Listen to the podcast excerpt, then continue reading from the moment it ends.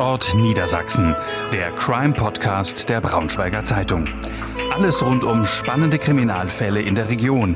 Wir blicken gemeinsam mit unseren Redakteuren auf die Hintergründe der spektakulärsten Verbrechen zwischen Harz und Heide. Liebe Zuhörerinnen, liebe Zuhörer, herzlich willkommen zum Crime-Podcast Tatort Niedersachsen der Braunschweiger Zeitung. Mein Name ist Bettina Tönes. Ich bin ähm, Redakteurin und Gerichtsberichterstatterin für den Braunschweiger Lokalteil. Und mir gegenüber im Pressehaus bei offenen Fenster sitzt der frühere Braunschweiger Oberstaatsanwalt Karl-Heinz Reinhardt, mit dem ich heute über eines der wohl grausamsten und vor allem, würde ich sagen, kaltblütigsten Verbrechen der Braunschweiger Nachkriegsgeschichte sprechen möchte, dem Fünffachmord an der Familie Krämer in Mascherode in den 1970er Jahren. Herzlich willkommen zunächst, Herr Reinhardt. Ja, danke, dass ich hier sein kann. Es ist lange her, über 40 Jahre, aber es ist eine Situation, die aus einem alten Hirn nicht mehr rausgeht. Sie haben damals die Ermittlungen als noch junger Staatsanwalt geleitet und man kann sagen, dass Sie diesen schon historischen Kriminalfall in all seinen Facetten kennen wie kein zweiter. Sie haben auch den Mörder selbst bis zu seinem Tod begleitet. Aber dazu später mehr. Was ist damals geschehen? Der gebürtige Braunschweiger Wolfgang Krämer, 46 Jahre alt, ist Bankdirektor und Vorstandsmitglied der Volksbank Braunschweig. Die Krämers leben in einer ruhigen Villengegend am Waldrand von Mascherode, sind beliebt bei den Nachbarn, äh, leben trotzdem eher zurückgezogen und bescheiden, wie, wie Zeugen später sagen, Wolfgang Krämer spielt Tennis, pflegt seinen Rasen, bastelt abends gern mit Sohn Stefan im Hobbykeller. So berichten es der Bekannte der Familie. Brigitte Krämer gilt als ruhig und ausgeglichen. Man kann sagen, es handelt sich um eine, ein gutbürgerliches, friedliches Familienleben, über das plötzlich aus dem Nichts heraus ein furchtbares Verbrechen hereinbricht. Am Mittwoch, 19. Januar 1977, verlässt Wolfgang Krämer wie üblich gegen 17 Uhr die Volksbank, kauft vor seiner Heimfahrt noch eine Schallplatte und das Kinderbuch Der kleine Wassermann von Ottfried Preußler, das damals sehr populär war. Irgendwann nach 18.30 Uhr kommt er nach Hause. Seine Tochter Nele wird später recherchiert, muss kurz vor ihm heimgekehrt sein. Sie hat den Nachmittag mit einer Freundin verbracht und in der Innenstadt einen Faschingsschnuller gekauft. Auch das stellt sich während der späteren Ermittlungen heraus. Was in den nächsten Stunden in dem Haus der Krämers passiert, kann nie ganz aufgeklärt werden. Später wird vermutet, dass sich der Täter bei der Halmkar Wolfgang Krämers schon im Haus befunden haben muss. Gegen 21 Uhr erhält der Prokurist der Volksbank einen Anruf von Wolfgang Krämer. Krämer fleht, der Prokurist möge eine Million Mark zu seinem Haus in Mascherode bringen und auf keinen Fall die Polizei verständigen, seine Familie sei weg.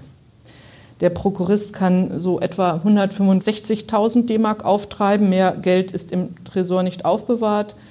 Darunter werden auch 40.000 D-Mark sogenanntes Fanggeld gemischt, also Scheine mit registrierten Nummern. Gegen 22.30 Uhr erreicht der Bankmitarbeiter Krämers Haus. Das Haus ist unbeleuchtet, Krämer öffnet ihm einen Spalt die Tür und nimmt das Geld entgegen. Das ist sein letztes Lebenszeichen. Am nächsten Morgen erst alarmiert der Prokurist, wie er das versprochen hat, die Polizei. Alle gehen zu diesem Zeitpunkt noch von einer Geiselnahme aus. Polizeibeamte umzingeln das Haus. Die Jalousien sind jetzt heruntergelassen. Ja, was sollen sie tun? Zwei Beamte entschließen sich, in das Haus einzudringen. Sie schlagen eine Kellertür ein und schleichen sich mit gezogener Waffe die Kellertreppe hoch und erleben nun Schreckliches. Sie finden im Haus ermordet die fünf Familienmitglieder. In der Essdiele liegt die elfjährige Nele, im Hobbykeller Wolfgang Krämer, im Schlafzimmer seine Frau Brigitte und der 16-jährige Sohn Stefan. Der sechsjährige Martin wurde in seinem Kinderzimmer ermordet, als er auf dem Kassettenrekorder gerade Meister Eder und sein Pumuckel hörte. Der Kassettenrekorder summt noch, als die Ermittler in das Zimmer kommen. Der Täter, so wird später ermittelt, muss von Zimmer zu Zimmer gegangen sein und jedes seiner Opfer mit einem Bindfaden erdrosselt haben. Von einem Täter gibt es zunächst keine Spur. Im Haus liegt allerdings ein Zettel, der auf die RAF, auf die linksterroristische Rote Armee-Fraktion hinzudeuten scheint. Auf dem Zettel ist zu lesen, mit dieser Aktion wird die sofortige Freilassung sämtlicher Bader-Meinhof-Mitglieder verlangt. Das ist also der Stand der Dinge, als Sie, Herr Reinhardt, als Staatsanwalt in den Fall einbezogen werden. Warum ausgerechnet Sie? Ja, wie die Zufälle so im Leben eine Rolle spielen. Äh, sowohl bei der Familie Krämer hat der Zufall eine Rolle gespielt, denn ähm, er war nicht ein äh, monatelang vorher ausgekundschaftetes Opfer mit seiner Familie, sondern ein zufälliges Opfer. Und ich war eben der zufällige Staatsanwalt, äh, den der Täter, später identifiziert als Ferenc Soos, äh, sich insoweit selbst ausgesucht hatte durch diesen Zettel, der äh, im Wohnzimmer auf dem, im Couchtisch lag. Aber das ist anfangs ja noch nicht bekannt. Noch ist ja die, die Vermutung, der RAF hat da möglich, möglicherweise ihre Hand im Spiel gehabt. Ja, und das ist eben der Zufall, der auf mich deutet. Äh, ich war zu der damaligen Zeit, ich war vorher schon bei der Bundesanwaltschaft tätig und in der damaligen Zeit ähm, teils abgeordnet zur Bundesanwaltschaft zur Bekämpfung des Terrorismus. Ich war also sowohl Staatsanwalt in Braunschweig für das Land Niedersachsen als auch äh, Staatsanwalt für den Generalbundesanwalt zur Terroristenbekämpfung. Also hieß es schlicht und ergreifend, ähm, da wird die, die RAF, also die Rote Armee-Fraktion genannt, lasst Bader-Meinhof frei, die saßen damals in Haft, das waren die Haupttäter und Redelsführer der Bader-Meinhof-Bande. Und dann hieß es also, Reinhard, äh, du musst ran. Ja, ich bin dann zum Tatort gefahren und äh, habe dieses traurige Geschehen dann äh, ja aus der Distanz miterleben müssen. Also die Toten gesehen, äh, später mit bei der Obduktion äh, anwesend gewesen. Ähm, das war schon schlimm, wenn man also drei Kinder dann als Tote, als Opfer eines Verbrechens mit ermitteln muss. Äh, nun ja, so kam ich also rein äh, als Staatsanwalt für die Bundesanwaltschaft zur Terroristenbekämpfung. Das hatte also der Täter durch diesen Zettel bestimmt. Ich konnte aber gleich zu Anfang sagen, schon aus der Diktion äh, dieses Zettels, aus dem Inhalt, es hatte eigentlich mit äh, Bader-Meinhof und mit Terrorismus nichts zu tun. Es war dilettantisch aufgebaut. Ähm, ich habe mich dann kurz geschaltet mit dem damaligen Generalbundesanwalt Buback der später auch von der, der RAF ermordet wurde. Der 19, genau, der dann später ermordet wurde. Und äh, er hat dann gesagt, ja, Reinhard, dann machen Sie das mal.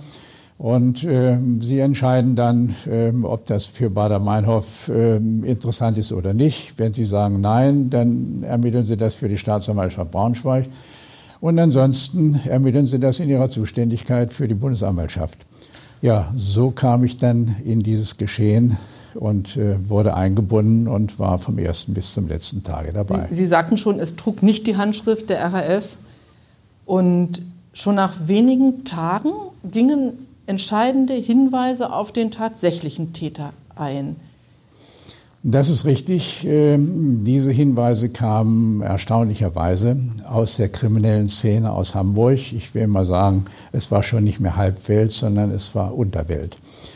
Ähm, die Tat selbst war an einem 19., das war wohl mitten in der Woche.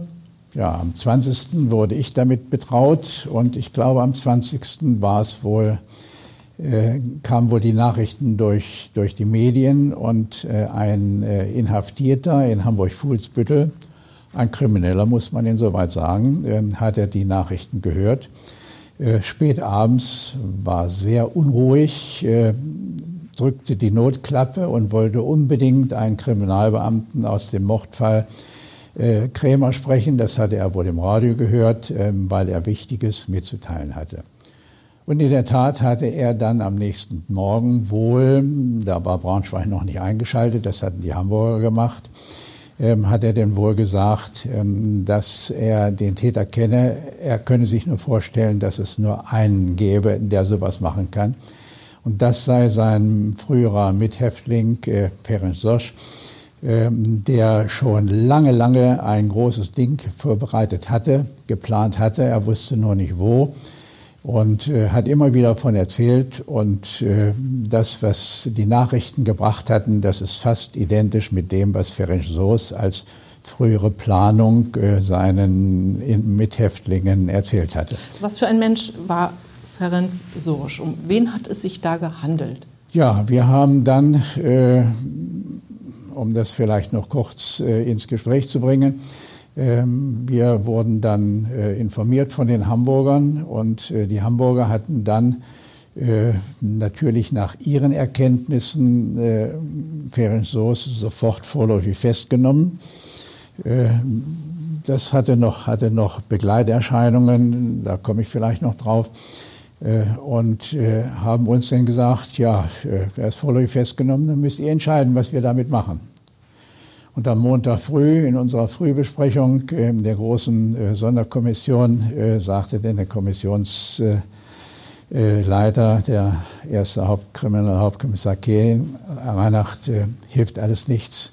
Wir müssen den festhalten, all das, was die Hamburger über ihn wissen, das könnte unser Täter sein. Also wir müssen ihn festhalten, da muss ein Haftbefehl ergehen, sonst ist er weg. Ja, wie? Ja, dann müssen Sie hin. Ich sage, wie komme ich denn dahin? Äh, damals waren wir, das war also 1977, da waren wir nicht einfach so, dass wir ins Auto stiegen und losfuhren, äh, sondern ja, wie kommen wir denn so schnell hin? Ja, wie machen wir das? Also, dann wurde das organisiert und dann kam ich mit dem Polizeifahrzeug äh, zunächst erstmal aus Braunschweig raus, wurde dann von der Autobahnpolizei übernommen und begleitet in einer Stafette bis nach Hamburg. Äh, mit Blaulicht und Martinshorn und äh, kam dann rechtzeitig so am Nachmittag äh, ja, vor Dienstschluss des Haftrichters ähm, im Amtsgericht Hamburg an und äh, habe mich dann kurz geschlossen und äh, habe dann dort Ferenc Soos das erste Mal getroffen. Ich muss sagen, ohne da schon zu wissen, was das für ein Mensch ist, äh, kam mir eine Kälte entgegen. Bis dahin äh, hatte ich, ich war Mitte 30 so etwa, äh, bis dahin hatte ich eine solche Gefühlskälte, die von einem Menschen ausging, äh, überhaupt noch nicht erlebt. Und der Richter auch nicht. Äh, wir saßen davor und äh, ich hatte kaum Indizien, kaum Beweismittel, die auf ihn hindeuteten. Natürlich diesen Hinweis ähm, aus dem Knast. Aber was hatten wir denn aus Braunschweig? Er war ein Hamburger. Äh, wie kommt er nach Braunschweig? Und wir hatten Kleinigkeiten, die wir dann auch bis dahin kurz ermitteln konnten. Wir hatten im Tathaus äh, Kippen, Zigarettenkippen gefunden, der Marke Reval. Und äh, Ferenc Sosch rauchte Reval. Äh, wir hatten dann noch äh, Sackband. Äh, alle Opfer waren mit Sackband erdrosselt worden.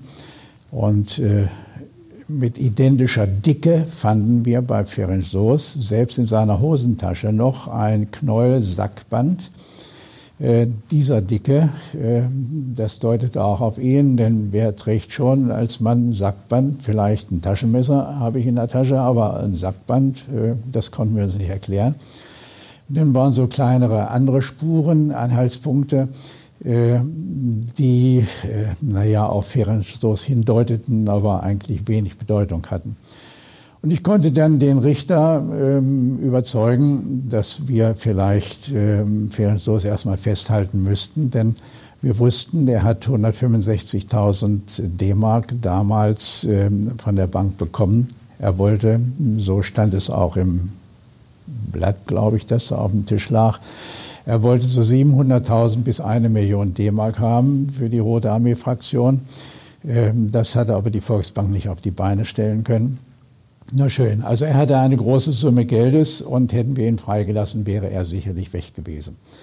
Also ähm, der Richter ist über seinen Schatten gesprungen, ich bin auch über meinen Schatten gesprungen, aber das lag vielleicht an der Gefühlskälte, die uns beiden entgegenschlug.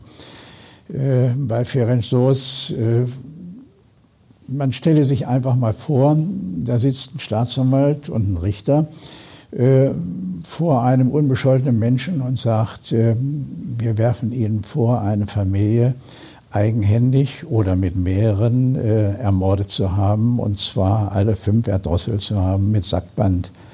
Äh, ja, und darunter drei Kinder. Und dann sitzt einer da und lächelt und sagt, das müssten wir erstmal beweisen. Äh, Sie, Sie, alleine, Sie konnten es ihm ja beweisen. Konnten, Am ja. Ende, er hat nie gestanden, er hat die Tat niemals gestanden, das nehme ich schon mal vorweg. Ja. Aber es kamen immer weitere Indizien hinzu, die doch den Verdacht gegen ihn erhärtet haben. Ähm, er sitzt jetzt in, in, Haft, er ist in Untersuchungshaft, Sie haben die Wohnung durchsucht.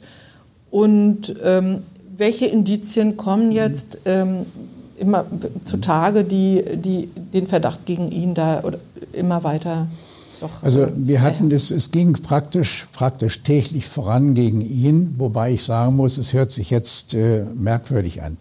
Äh, muss dazu sagen, Ferenc Soos, das war bei uns äh, rein aktentechnisch die Spur 20. Äh, die war dick genug. Äh, die Akten zu Spur 20, das waren, ähm, die ich später dem Gericht überreicht habe, das waren so Mitte 20 Aktenordner.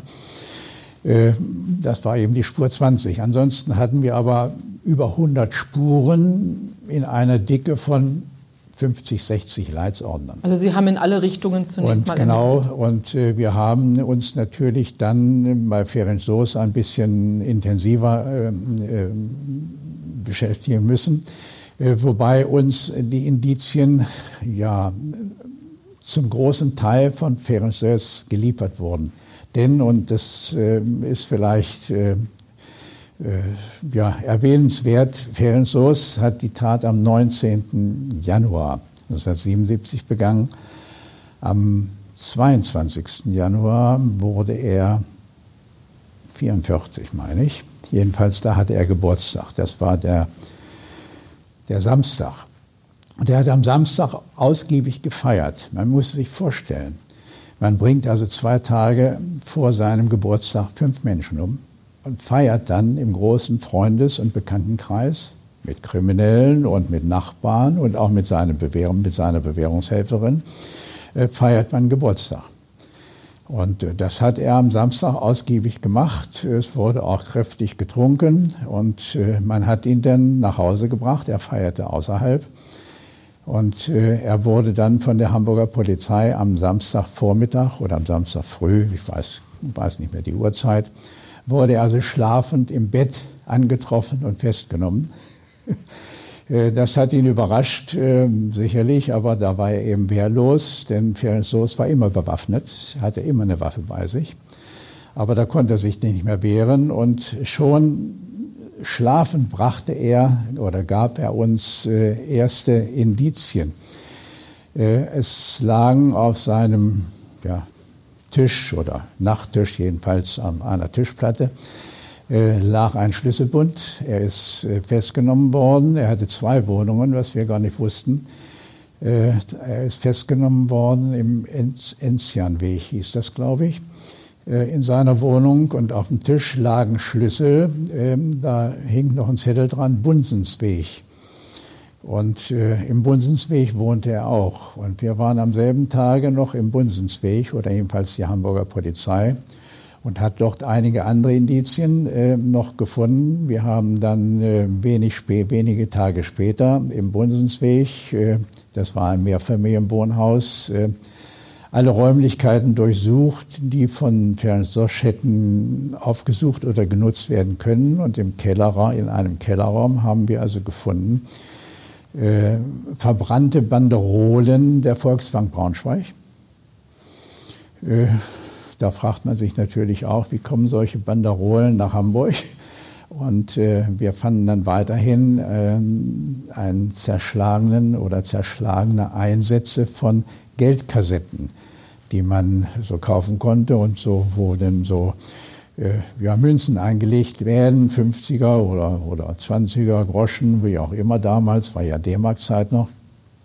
Die waren zerschlagen, die lagen also auf dem, auf dem Kellerboden im Bunsensweg. Das waren also dann Indizien, die schon mal darauf hindeuteten. Und äh, auf dem Tisch, äh, äh, auf dem äh, der Schlüsselbund vom Bunsensweg lag, lagen, ich ich weiß nicht, waren es zwei oder mindestens ein Kassettenschlüssel mit einer Nummer. Und äh, das war also dann äh, der Kassettenschlüssel für eine Kassette, die wir dann später äh, Tage später gefunden haben, äh, vergraben. Äh, da lag denn das Beutegeld drin. Wie haben Sie die denn gefunden? Also die Beute war ja, war ja zunächst mal verschwunden und Sie haben ja einen Zeugen ähm, gefunden, der Ihnen schließlich ähm, verraten hat, wo Ferenc Sosch ja. die Beute äh, versteckt hat. Also, Wie ist es dazu gekommen? Das war, das war für uns ähm, gar kein großer Aufwand, denn er hatte ja äh, Geburtstag gefeiert. Äh, wir wussten seinen Geburtstag und äh, er lag da schlafend und äh, man musste sich in Hamburg, äh, jedenfalls in seiner Szene, die Szene war vernetzt. Da kannte jeder jeden. Und äh, man kannte auch Ferenc Soos und man hatte mit Ferenc Soos natürlich zu tun. Und äh, Ferenc Soos hatte auch eine Bewährungshelferin. Und da wir nun, äh, sagen wir mal, äh, auch sie kannten und auch die Nachbarn kannten und wussten, wo er wohnt und gefragt haben, äh, was war denn da los? Er hatte Geburtstag. Ja, die Nachbarn sagten, er hat kräftig gefeiert. Wer war dabei? Und äh, ja, alle Geburtstagsgäste haben wir dann natürlich äh, sehr schnell äh, von, äh, aufgesucht und vernommen. Und äh, darunter war auch ähm, eben sein bester Freund, mit dem er Jahre Straftaten begangen hatte. Und äh, ja, diesen besten Freund haben wir denn, der auch äh, teilweise die Wohnung im Bunsensweg mit bewohnte. Den haben wir dann gegriffen und ja, äh, da wir immer von Anfang an davon ausgingen, es kann eigentlich kein Mensch alleine fünf Menschen so töten. Äh, es müssen also mehr gewesen sein. Das war unsere Zielvorstellung von Anfang an und äh, wir waren auch später, als ich den Anklage erhoben habe, war ich mir zunächst nicht schlüssig, liege ich richtig, wenn ich nur einen anklage.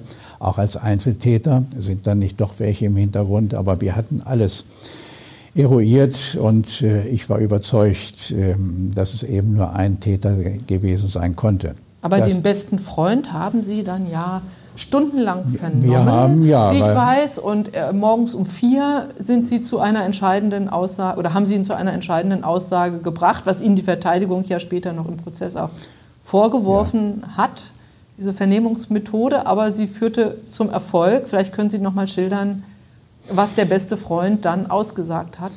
Ja, der beste Freund äh, war denn so weit, äh, dass er sich selbst auch, das muss man dazu sagen, er war, er war nervlich fertig, weil er nicht mit klargekommen ist, was wir ihm wieder, wieder vorgehalten haben, dass fünf Personen umgebracht worden sind, darunter drei Kinder. Ähm, das hat ihn, das hat ihn geschmerzt. Hat ihn, also man merkte das, er war körperlich, seelisch, er war angegriffen. Da, hatte, da war eine Grenze überschritten worden. Und äh, ja, und äh, dass man auch ihm immer wieder den Vorwurf machte, dass er Mittäter sei.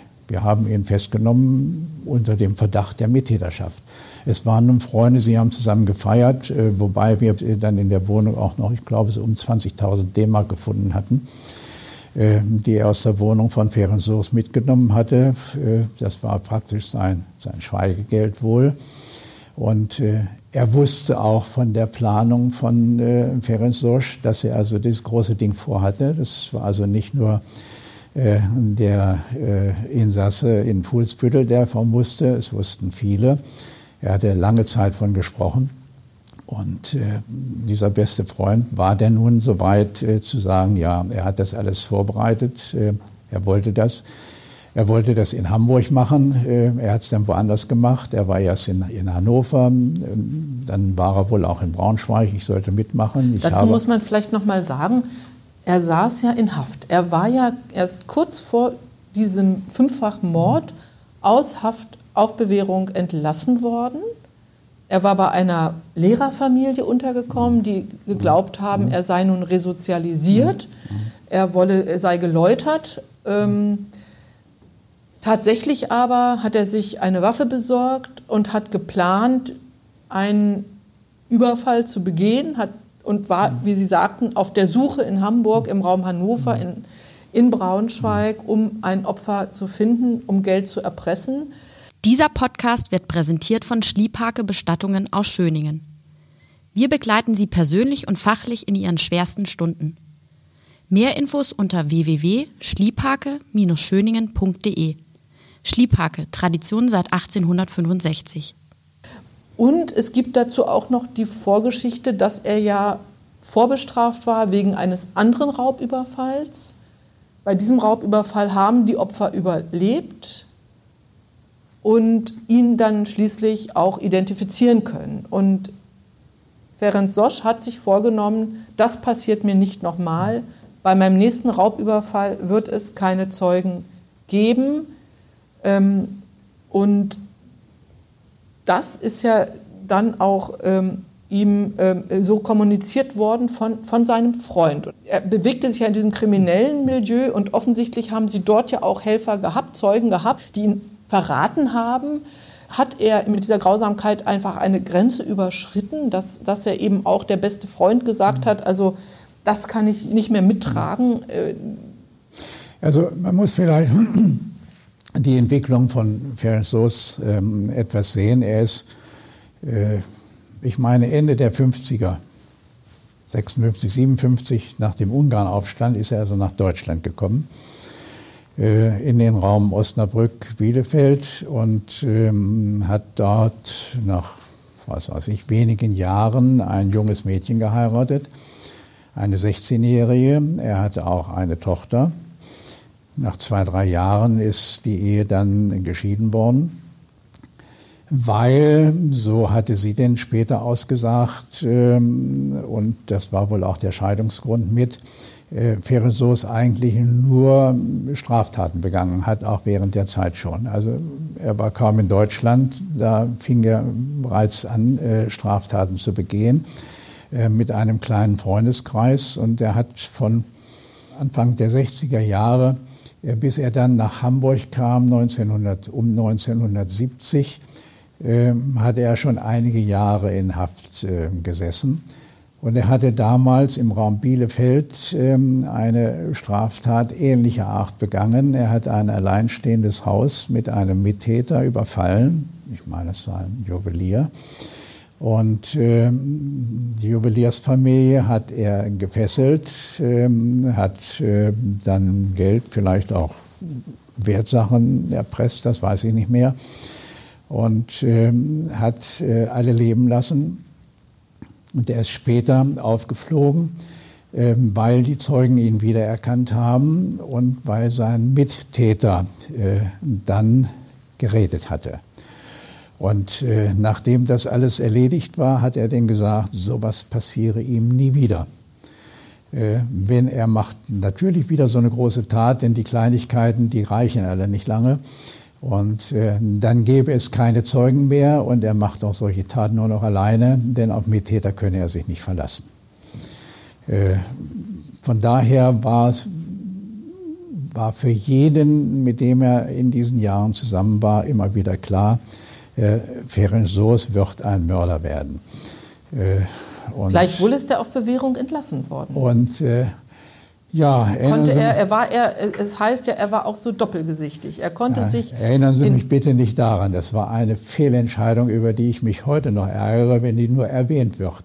Die war sowas, sowas von, ja, ich will mal sagen, ja, sowas ja. von dilettantisch und dumm. Die kann man sich so gar nicht vorstellen. Da steht also tatsächlich drin, dass Ferenc Soos, äh, der bis dahin schon zwölf Jahre in Haft gesessen hatte und immer wenn er draußen war, also wenige Wochen später seine nächste Tat begangen hat und immer stärker und immer bewaffnet war.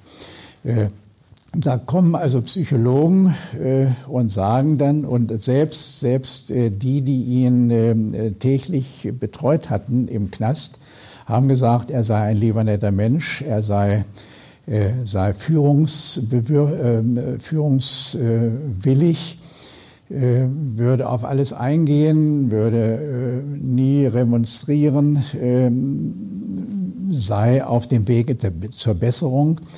Und äh, es gab Stimmen, die sagten, er müsste weiter verbüßen, weil er gefährlich sei. Und äh, die, die ihn den beurteilt haben, haben gesagt, nein, das geht nicht. Man müsse ihm jetzt entgegenkommen, man müsse ihn auf freiem Fuß lassen, denn wenn man ihn jetzt nicht auf freiem Fuß lässt, ließe, dann würde er in seinem kriminellen Leben verbleiben und keine Perspektive sehen. Aber es war ein fataler Und Irrtum der, war, Familie. Nein, es war kein Irrtum, es war dumm. Es war schlicht dumm. Denn hätte man auch nur einen Mithäftling befragt, der ganze Knast hat das nicht verstanden. Also Weißt du? alle wussten um, alle, um diese alle wussten. Ferenc Soos ist sowas von kriminell. Sie haben ihn beobachtet.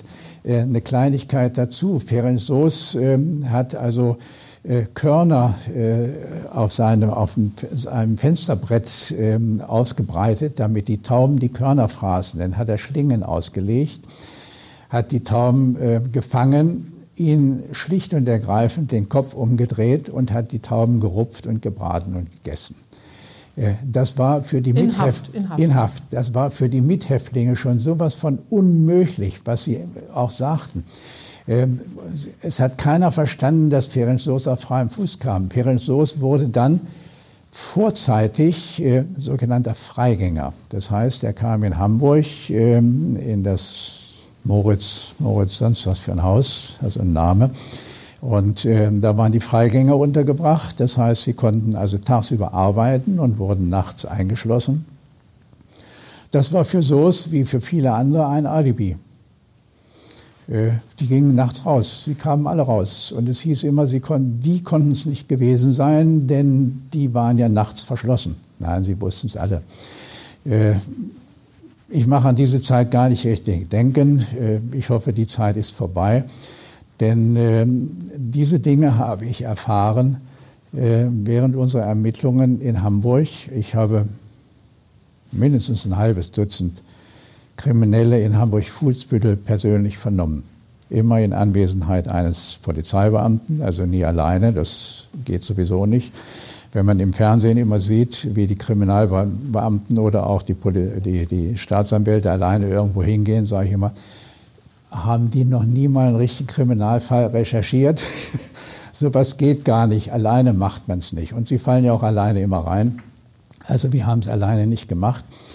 Ähm, erstaunlicherweise, ich habe es also im Fuhlsbüttel erlebt, ähm, wir haben uns angemeldet, wir kannten die Liste derer, die dort einsaßen, eben auch der Hinweisgeber. Und äh, wir wurden also die ersten Inhaftierten vorgeführt zur Vernehmung, äh, entweder in Handschellen oder in Fußfesseln. Und äh, ich habe den gebeten, die abzunehmen. Und ja, das, das Vollzugspersonal wollte erst nicht, aber naja. Dann wurde es abgenommen und dann hatten wir auch unsere lockeren Gespräche und es wurde immer wieder Ferenc Sosch geschildert mit alledem, was er vorhatte. Auch, dass er große Listen von Hamburger äh, betuchten Bürgern hatte, wo sie wohnten, wo die Kinder zur Schule gingen und, und, und. Er hatte also äh, etliche äh, Historien bereits äh, erarbeitet äh, über mögliche Opfer, aber eben nur in Hamburg. Na schön, und äh, ja, äh, dann wurden die wieder abgeführt. Und äh, sie waren alle bereitwillig und redeten über Ferenc Sosch. Und War das üblich, dass äh, Kriminelle ähm, da so, äh, so ausgepackt haben ihm gegenüber? Ja, das, das habe ich zunächst habe ich auch immer gedacht, wie kommt das? Und äh, die ersten haben mir immer gesagt, also wäre, äh, wäre die Polizei gekommen, den hätten sie nichts gesagt. Aber dass ein Staatsanwalt in den Knast geht und sie anhört und wie mir einer sagt und dennoch noch sagt, schnallen Sie dem mal oder nehmen Sie dem mal die Handfesseln ab oder Fußfesseln ab. Das haben sie nicht erlebt, sondern sie wurden immer nur wie Kriminelle und ja, es war nun nie meine Art. Ich habe auch immer gesagt, auch bei Ferenc Soos, äh, Sicherheit geht über alles bei solchen Menschen. Aber ich lasse ihn, jeder Mensch, da habe ich immer gesagt, jeder Mensch hat eine Würde und diese Würde darf ich nicht antasten. Also Wenn ich die antaste, habe ich, keine, habe ich auch keine Verbindung. Und äh, das denke ich mal, das haben die auch gemerkt und haben auch bereitwillig erzählt. Nicht über sich, aber über Ferenc Soos. Also hatte einfach auch äh, Ferenc Soos eine Grenze überschritten, auch für Ja, und Sie. das- es, und das es gibt ja auch so eine Art, ich nenne es mal Verbrecherehre, dass man sagt, Ja, ja, diese Grenze und- darf nicht überschritten werden, gerade wenn es um Kinder geht.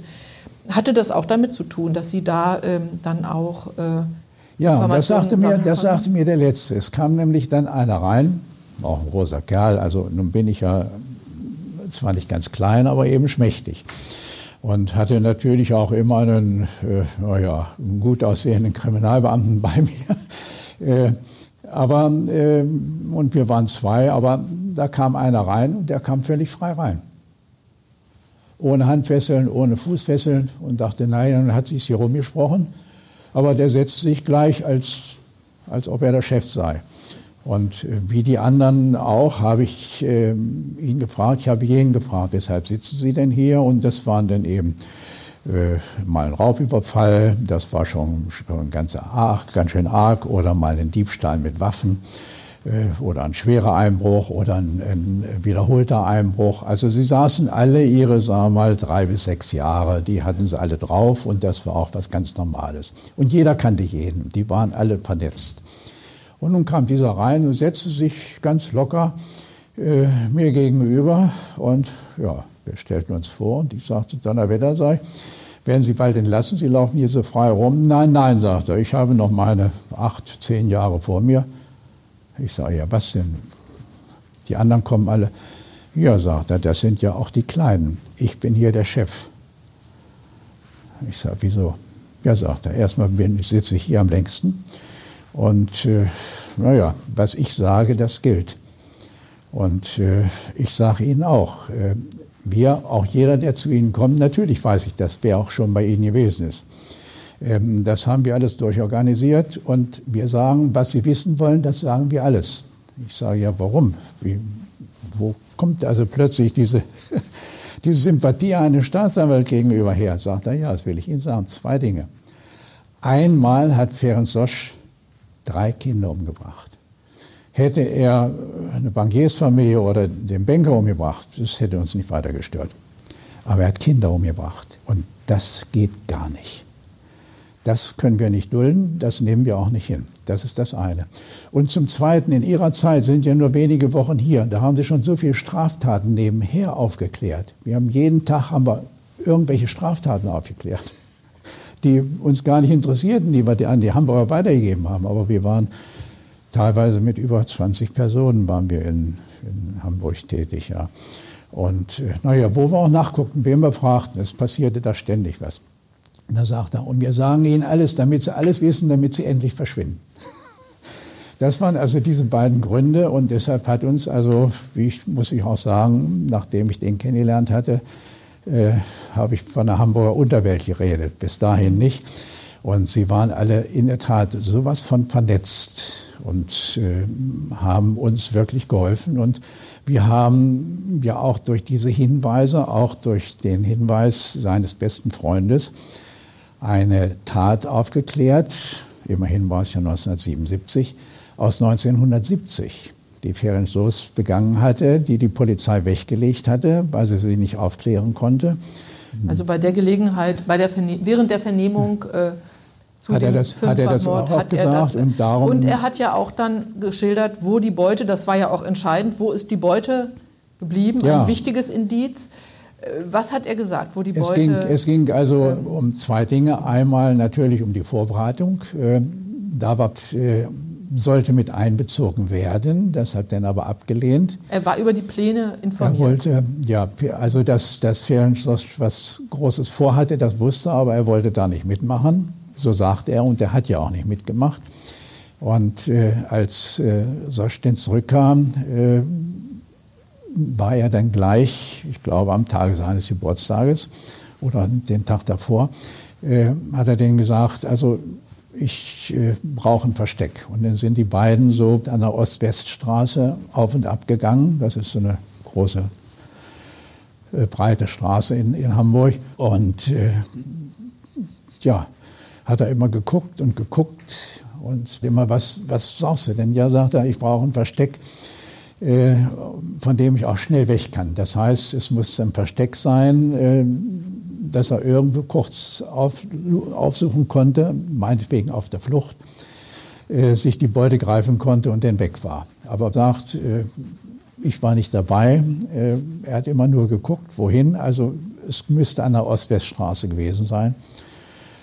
Ja, das war der Hinweis. Äh, wir sind dann äh, mit Hilfe der Bundeswehr, äh, haben wir versucht, die Ost-West-Straße zu fotografieren, was da drin lag, weil wir nun inzwischen davon ausgingen, wir kannten ja einen Schlüssel einer Geldkassette mit einer Nummer.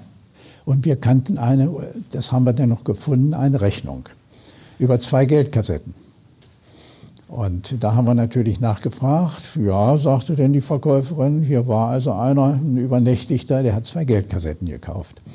Und ja, kann das so ein Schlüssel gewesen sein? Ja. Und dann kannten wir die Einsätze, die Reste der Einsätze, die hatten wir schon. Die waren in seinem Keller? Und genau. Mhm. Und nun haben wir also die Geldkassetten äh, gesucht als Behältnisse. Äh, deshalb haben wir also Metall gesucht und haben gedacht, er muss Metall vergraben haben an der Ost-West-Straße, wenn überhaupt. Und die haben wir etliche Male überflogen. Dabei haben wir festgestellt, was man immer wieder feststellt, wenn so Straßen gebaut werden oder Böschungen gebaut werden, was da alles für Abfall rein kann. Wie lang war denn die Strecke? Also Sie hatten Auch die Strecke waren, also ich will mal sagen, ein guter Kilometer. Und wie sind Sie da an die Grabungen gegangen? Ja, also zunächst erstmal dachten wir, einfältig wie wir waren, äh, zwei Geldkassetten, nicht? wenn wir aus Hubschraubern und aus, aus Fliegern ähm, die hochauflösenden Aufnahmen finden, was da in der Erde sitzt, da sitzt man, da sieht man entweder äh, an den Rändern äh, ja, Erde, äh, Gebüsch, Bäume, kleine Bäume, Wurzeln, ähnliches. Und dann finden wir irgendwo eine Geldkassette, nicht, die ja sich dann auf so einem Bilde dann breit macht als Metallteil. Nein, das haben wir also nicht gefunden, aber wir haben Metallteile gefunden, was da also an der Ost-West-Straße links und rechts in den Böschungen äh, abgelagert worden ist. Das war ja also schlimm. Also das, die Ämter in Hamburg mussten sich da anschließend noch mit befassen, äh, was da alles an, an Schutt lag.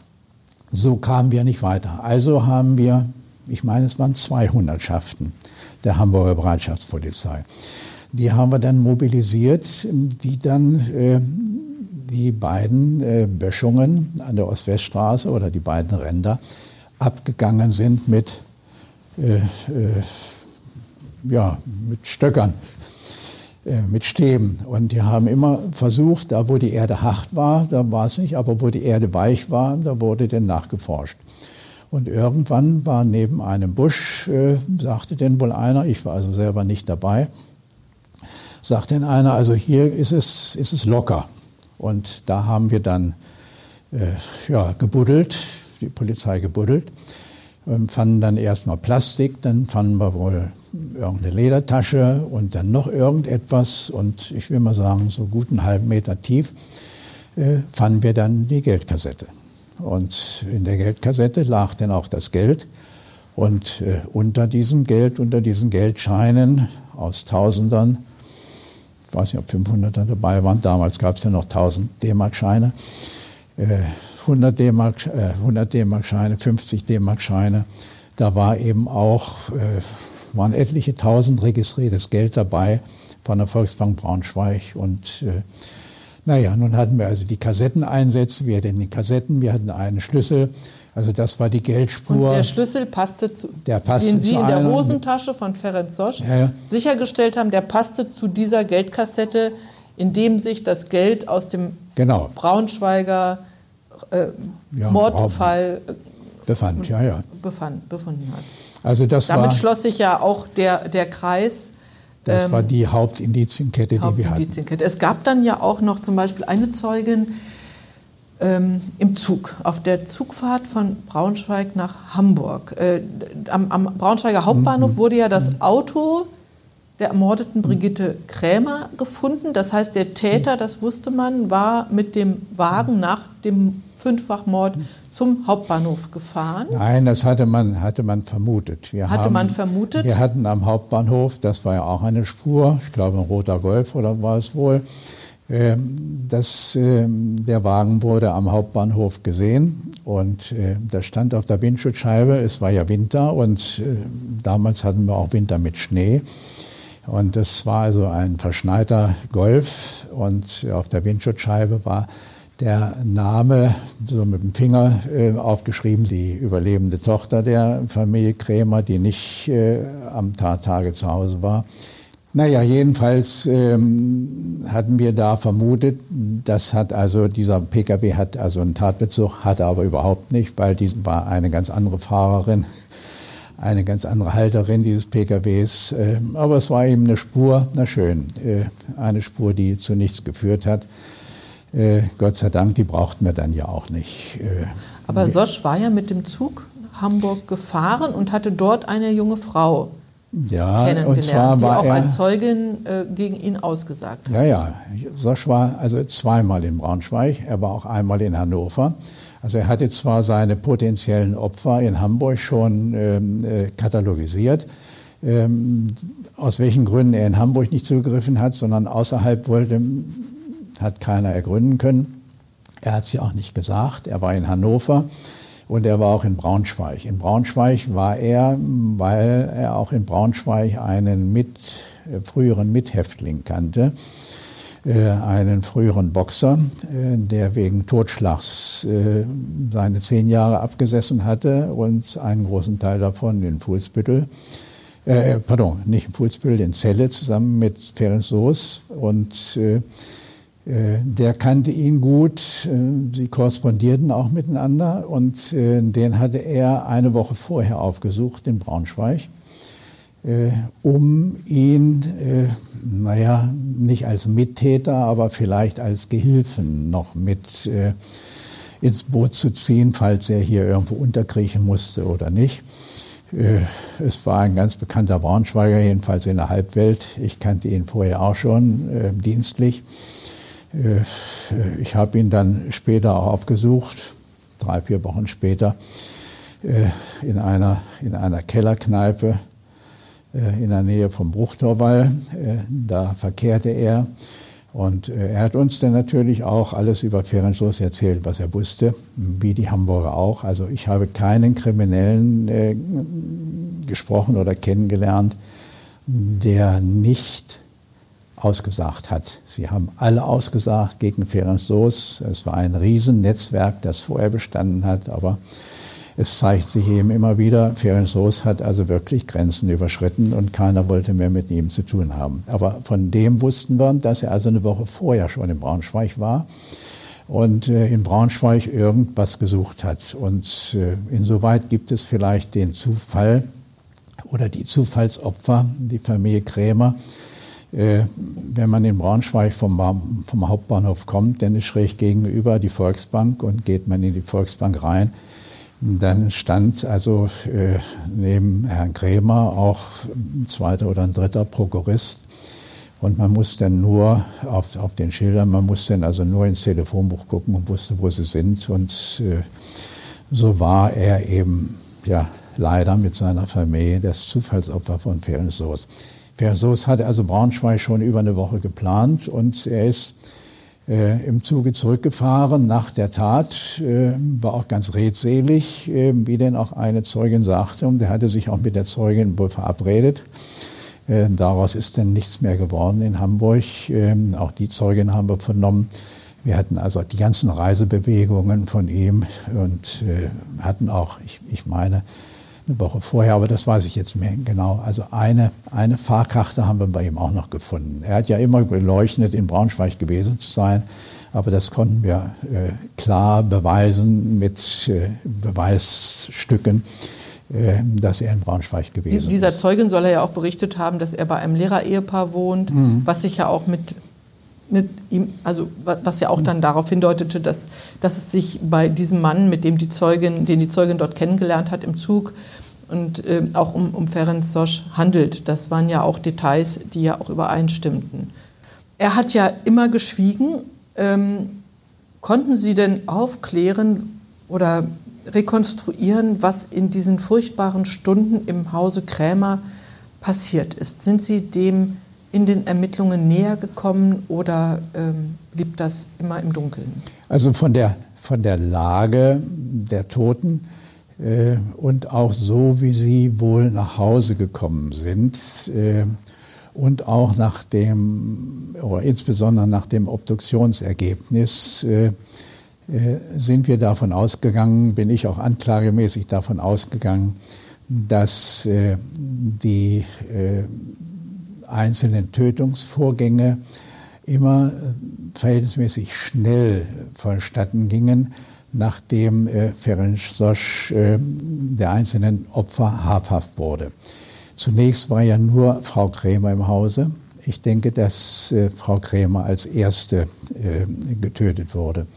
Äh, dann kamen die Kinder einzeln nacheinander, auch im zeitlichen Verzug nach Hause. Sie wurden einzeln getötet. Ähm, Herr Krämer sprach äh, seinem Bankbeamtenkollegen darüber, dass seine Familie als Geißel genommen sei und nur frei käme, wenn das Geld gezahlt wurde.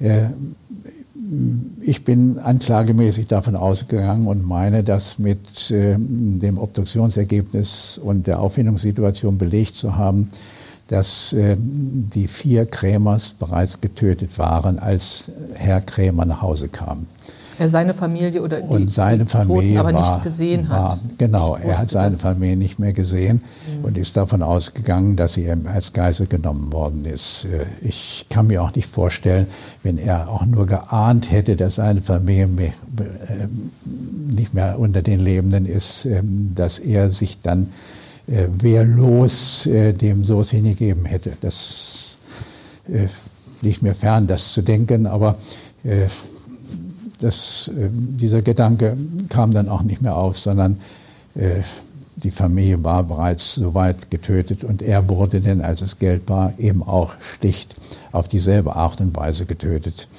Äh, eben auch nur von Ferenc Sosch. Wie haben Sie das denn selbst emotional, als ja auch noch junger Staatsanwalt, verarbeitet? Ja, äh, ich muss sagen, äh, mein Meinen Rückhalt hatte ich sicherlich in meiner Familie und äh, im Team der Polizei. Äh, es war hier in Braunschweig hatten wir eine 80, rund 80-köpfige Ermittlungsgruppe unter dem Ermittlungsführer, äh, äh, der auch mal von der Pike auch auf der Straße äh, gelernt hatte, also als Schutzpolizist. Und der mir immer sagte, Herr Reinhardt, äh, Sie müssen den Menschen verstehen und Sie müssen mit den Menschen reden. Es geht nur um Menschen. Und äh, anders können wir das nicht aufklären. Und ähm, deshalb äh, habe ich natürlich auch diesen Bezug zu allen, fast allen Zeugen gehabt und auch zu allen Verdächtigen, auch zu den äh, Schwerstkriminellen, äh, weil ich mit ihnen geredet habe. Ich wollte auch insbesondere immer wissen, was ist Ferenc Soos für ein Mensch? Wie kann ein Mensch solche Tat begehen? Äh, ich meine, ich habe das in der Anklage darstellen können. Und äh, dieser Teamgeist, äh, dass es nicht heißt, auf der einen Seite Polizei, auf der anderen Seite Staatsanwaltschaft, dann entscheidet irgendwann mal das Gericht, also drei verschiedene Institutionen, sondern wir waren Polizei und Staatsanwaltschaft, wir waren eine Institution. Ich habe mich also unter den 80 Mann oder den 20 Mann in Hamburg, meistens waren es ja Braunschweiger und einige Hamburger, äh, habe ich mich also unter Kollegen gefühlt. Äh, da gab es also nicht das Schön. Ich war derjenige, der immer sagen musste, wir haben auch in Hamburg äh, etliche Durchsuchungen wegen Gefahr im Verzug gemacht. Äh, die habe ich eben angeordnet. Da konnten wir gar nicht erst auf den Richter warten, sondern äh, da haben wir nun äh, ja einfach mal agiert. Und also diese Team, dieses Teamwork hat mir sehr viel Kraft gegeben. Da war ich nicht alleine. In, Im Hause selbst, muss ich sagen. Äh, in der Nachbetrachtung, so habe ich jedenfalls später meine Abteilung immer versucht zu führen, da kann man nur als Team führen und kann man als, sagen wir mal, äh, Behördenleiter oder einer aus, aus der Leitung äh, immer nur die Rücken stärken. Mir ist in der Leitung nie der Rücken gestärkt worden, ganz im Gegenteil.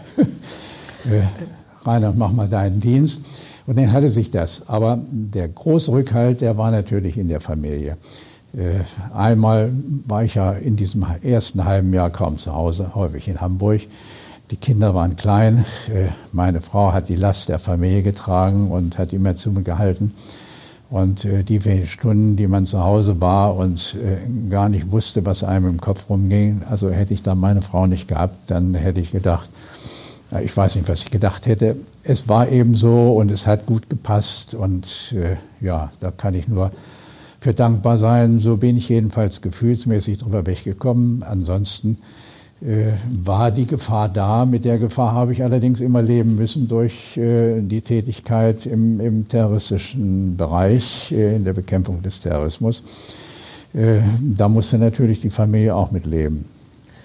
Ähm, Ferenc Sosch wurde ja zu lebenslanger Haft verurteilt. Sie sprachen es schon an, Sie haben immer mit der Gefahr gelebt, in gewiss, einmal mit, mit, mit, durch die Bedrohung durch den Terrorismus, auch die, die Sie unmittelbar ja auch betroffen hat. Ähm, dann waren Sie ja auch zuletzt Leiter der Abteilung für organisierte Kriminalität in Braunschweig, in der, bei der Braunschweiger Staatsanwaltschaft. Auch da hat man es ja mit nicht ganz ungefährlichen Menschen um, zu tun. Ähm, aber auch von Ferenc Sosch selbst ging für sie Zeit seines Lebens eine Bedrohung aus. Äh, Sosch ist 2011 in Haft gestorben. Er ist nie wieder nach diesem Urteil der Braunschweiger Schulgerichtskammer, Braunschweiger Landgericht, nie wieder in Freiheit gekommen, wollte es aber immer. Und sie wussten und auch der Richter, der Vorsitzende der Schwurgerichtskammer, Manfred Floto, sie wussten beide, wenn Sosch jemals frei käme, müssten sie damit rechnen, dass er sich an ihnen rächt. Woher nahmen Sie diese Gewissheit? Ähm, wie schätzen Sie das ein? Wie real war für Sie diese Gefahr? Und zugleich waren Sie ja auch mit der Vollstreckung betraut. Wie haben Sie ihn dort in Haft erlebt? Also äh, für mich war es insoweit äh, erträglich. Äh, ich konnte es nie ganz wegstreichen, weil ich immer Verbindung hatte.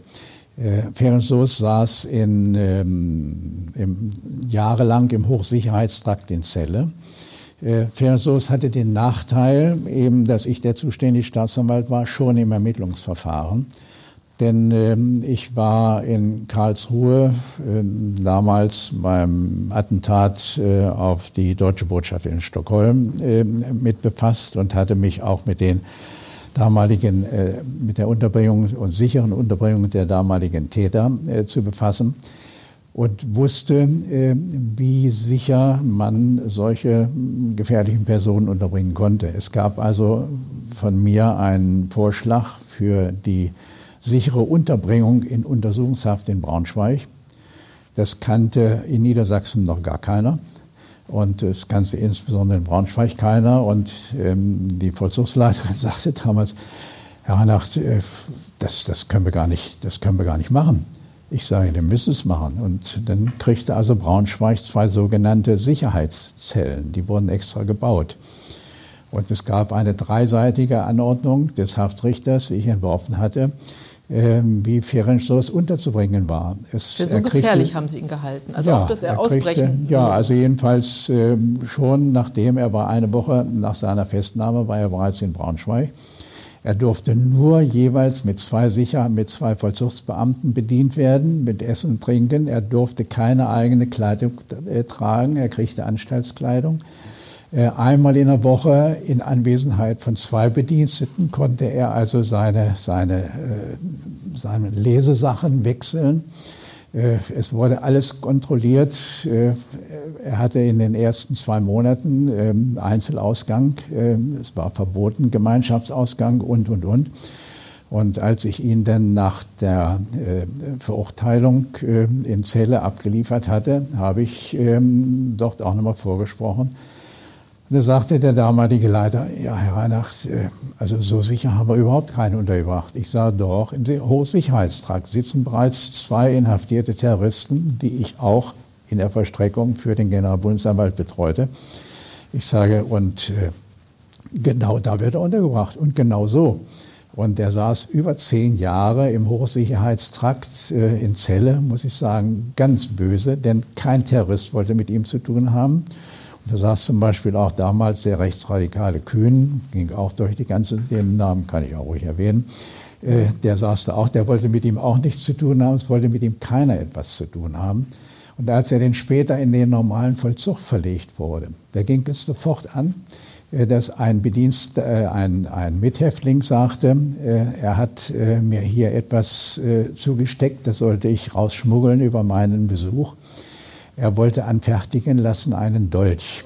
Das war also etwa ein 20 Zentimeter langer Dolch, äh, auf, beiden, auf beiden Seiten scharf geschliffen, auch spitz zulaufend, äh, aber auch so dünn, dass äh, man ihn unter der Garderobe tragen konnte, ohne dass er also sich irgendwo ausbeulte. Das hatte also gleich ein, ich sag, sein Mithäftling uns mitgeteilt. Und äh, er hat dann später noch ein anderes Schreiben losgelassen oder loslassen wollen. Da stand dann schlicht drauf äh, an seine Freundin Hamburg, äh, auch das wir, wurde uns zugespielt. Äh, äh, ihr müsst in der Nähe, in der Heide, müsst ihr einen, einen Kinderbus oder einen Schulbus, müsst ihr als Geisel nehmen mit etwa 30 Kindern drin und äh, dann müsst ihr meine Freilassung beantragen und eine Million fordern. Und äh, da wird der Reinhard nicht drauf eingehen. Und wenn der nicht drauf eingeht, müsst ihr also nach einem Tage einem Kind den Kopf abschlagen und äh, auf irgendeinen Zaun aufspießen. Auf, äh, äh. Äh, da wird er noch nicht reagieren, aber der müsste eben am nächsten Tag den nächsten Kopf abschlagen. Und dann stand da drin, ich denke, mehr als drei Köpfe wird er nicht durchhalten und dann wird er mich freilassen. Das sind ja unglaubliche Fantasien, und, die äh, diesen dieses, Menschen dieses Schreiben ist uns also auch von Mithäftlingen übergeben worden. Und ähm, das ist eben auch, oder dass wir mit den Mithäftlingen oder mit der Anstalt so kooperierten, das lag eben daran, dass ich äh, die ganzen Jahre ja, Inhaftierte aus der RAF, äh, die in Zelle einsaßen, betreute. Spätestens alle halbe Jahr war ich also in äh, Zelle im Hochsicherheitstrakt und auch sonst. Und jedes Mal habe ich Ferenc Sosch natürlich auch aufgesucht. Und Sosch hatte und, ja auch äh, mal geplant, einen Richter zu töten. Das heißt, Sie hätten ihm auch zugetraut, dass er, wenn er seine Befreiung, äh, wenn ihm das gelungen wäre, auszubrechen, er diese Androhung auch wahrgemacht hätte. Ja, viel schlimmer. Also das ist Richter oder auch ich, das wäre erst äh, der, der zweite Schritt gewesen. Der erste Schritt wäre gewesen, dass mindestens ein Justizvollzugsbediensteter sein Leben hätte lassen müssen. Denn äh, er wäre ja nicht so rausgekommen. Er hätte den nächsten, den er hätte greifen können, den hätte er erstmal umgebracht, um überhaupt rauszukommen. Und äh, das habe ich auch den Bediensteten immer wieder gesagt. Ihr müsst nicht an sonst wen denken, denkt bitte auch an, nur an euch. Ne? Euer Leben ist das, was ihr schützen müsst und das reicht denn auch aus. Und so war Ferencz immer sicher untergebracht. Und äh, dass wir nun äh, in gutem Einvernehmen waren, sieht man daran, ich weiß jetzt nicht an welchem Tag es war, jedenfalls 2011, kriegte ich also morgens um 7 Uhr unten ein paar gequetschte einen Anruf äh, vom Landeskriminalamt. Äh, da wurde mir mitgeteilt, dass Feriensoos in der Nacht verstorben sei. Und zwei Stunden später teilte mir denn, der, ich war ja längst pensioniert, der Behördenleiter in Braunschweig mit, er habe gerade Mitteilung bekommen mit der Bitte um Weiterleitung an mich, äh, Feriensoos sei verstorben. Und ich habe es meiner Frau erzählt und da merkt man eben, wie das in solcher Familie wirkt. Meine Frau sagte nur, endlich ist es vorbei. Also da, diese Angst hat sie eigentlich ihr Leben. Die waren immer, immer da, auch begleitet. meine Kinder. Ich, also die haben, ich es einfach mal so, weil es, es ist nicht üblich, aber es war so. Äh, ich für mich hätte mich vielleicht, vielleicht hätte ich auch meine Familie schützen können. Ich war immer bewaffnet. Ich war schon seit meiner Tätigkeit in Karlsruhe, war ich immer bewaffnet. Ich war, glaube ich, der einzige Staatsanwalt in Niedersachsen oder vielleicht zwei, drei, die überhaupt eine Waffe getragen haben. Ansonsten tragen Staatsanwälte keine Waffe. Von daher äh, kannte ich, sagen wir mal, Eigenschutz oder war subjektiv der Meinung, ich hätte mich nie schützen können. Nicht? Das geht, wenn man einen umbringen will, das geht ruckzuck. Da hätte ich keine Chance gehabt. Und wir sind äh, sicherlich mehrfach im Laufe der Zeit äh, im Rahmen des Terrorismus und auch im Rahmen der Bekämpfung der organisierten Kriminalität kriegte ich eine Mitteilung, Herr Reinhardt, wir stehen wieder vor Ihrem Hause oder ich kam nach Hause, ich sage, ist hier was passiert? Ja, es ist noch nichts passiert, aber wir sind wieder Ihretwegen da. Ne? Also wir haben die ganzen Jahre äh, immer unter damit, diesem Schutz und unter auch der Bedrohung damit gelebt. gelebt. Und für Herrn mhm. Soos, äh, zu meinem Ausscheiden habe ich ihn nochmal begutachten lassen und äh, habe dem Gutachter auch gesagt, er möchte ihn auch ausdrücklich fragen, wo denn sein, sein Lebenszweck noch äh, liegt. Da hat er gesagt, ich lebe nur, ich komme irgendwann frei. 35 Jahre musste er sitzen, dann kamen also noch zwölf Jahre aus einer anderen Strafe dazu. Und äh, damit hat er aber nicht mehr gerechnet. Er hat, hat ihm irgendein Anwalt eingeredet, das wird fallen gelassen. Also er hätte etwa äh, 2012 oder 13, 14, 15 hätte er entlassen werden wollen oder da hatte sich das vorgestellt. Und da hat er gesagt, äh, ich arbeite nur darauf, dass ich entlassen werde, im Fall nach Braunschweig und bringe den Reinhard um. So steht es im Gutachten. Haben Sie jemals einen anderen Täter erlebt, der so skrupellos, so eiskalt Nein. und grausam war äh, äh, wie, wie, wie, dieser, dieser Nein. Mensch? Nein. Also ich habe nun etliche Tötungsdelikte bearbeitet oder aber auch andere. Äh, und äh, das, das, das kenne ich gar nicht. Ganz im Gegenteil. Äh, ich habe also auch, sagen wir, die Braunschweiger Kriminellen, erinnere mich an einen, es plötzlich quietschte neben mir ein Auto in der damaligen Zeit auch. Und äh, springt einer raus, ich denke, Donnerwetter, was ist jetzt? Meine Hand war schon fast an meiner Waffe. Kommt einer auf mich zu und sagt, oh Herr Reinhardt, wie geht's Ihnen denn? Ich sage, ich denke, Sie sitzen noch. Nein, sagt er, ich bin eine Woche frei, wie geht's Ihnen denn?